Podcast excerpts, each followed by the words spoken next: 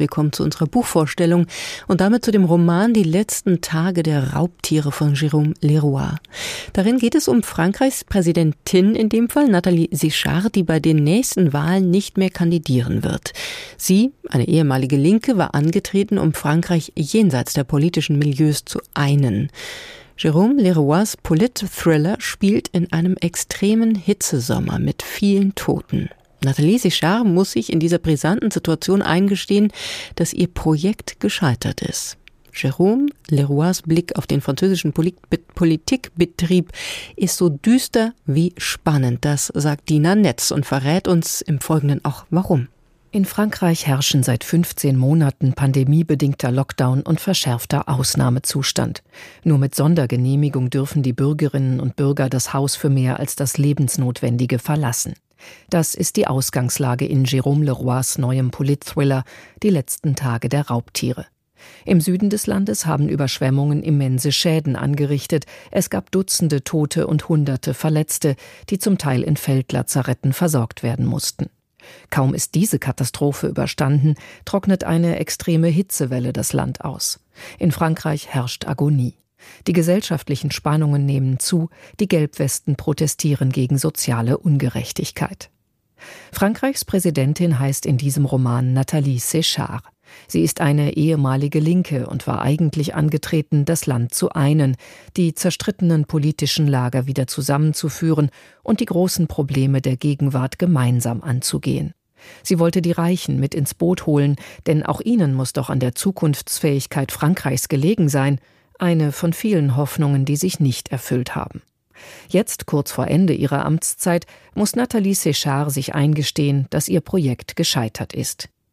Dass Séchard einer neu gegründeten proeuropäischen und sozialliberalen Partei vorsteht, der Nouvelle Société, lässt nicht zufällig an den aktuellen Präsidenten Emmanuel Macron denken, zumal Séchard mit einem deutlich jüngeren Mann verheiratet ist.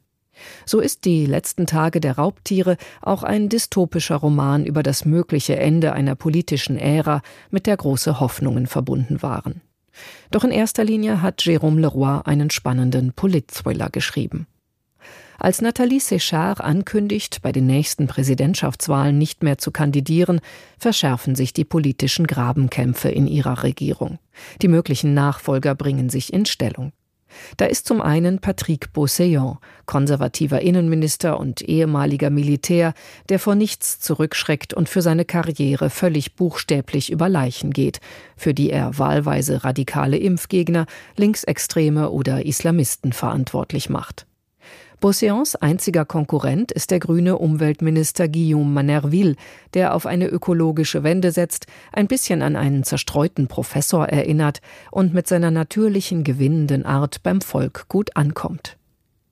Jérôme Leroy beschreibt die Figuren so plastisch, dass man sie beim Lesen vor sich sieht. Wie im Film schwenkt der Autor zwischen seinen verschiedenen Protagonistinnen und Protagonisten hin und her, Teilweise wechselt er von Absatz zu Absatz die Perspektive, was die Geschichte zusätzlich dramatisiert. Als der Freund von Guillaume Manervilles Tochter bei Patrick Beauseant als Ghostwriter anheuert, verquicken sich die Laufbahnen der politischen Gegner auch auf privater Ebene. Und Beauseant begeht einen fatalen Fehler. Jérôme Leroy spitzt die Ereignisse seines düsteren, spannenden Politthrillers immer weiter zu. Er treibt die Handlung in kurzen Sätzen und flüssiger, unkomplizierter Sprache immer schneller voran. Folter, Morde und eine atemberaubende Hetzjagd nach Manervilles Tochter wechseln einander ab. Dutzende Tote, eine ermordete Ministerin, ein ehemaliger General an der Spitze des Verteidigungsministeriums, Jérôme Leroy, ein politischer Autor und genauer Beobachter der Geschehnisse in Frankreich, lässt sein Land geradezu genussvoll in dem Chaos versinken, das die politischen Eliten angerichtet haben. Dass der Romantitel Die letzten Tage der Raubtiere ankündigt, drückt wohl die Hoffnung des Autors aus, dass dieses korrupte, von konservativen Strippenziehern bediente politische System über lang oder besser kurz zusammenbrechen möge. Was an seine Stelle treten könnte, skizziert Leroy nicht. Ihm geht es um eine düstere Bestandsaufnahme des französischen Politikbetriebs.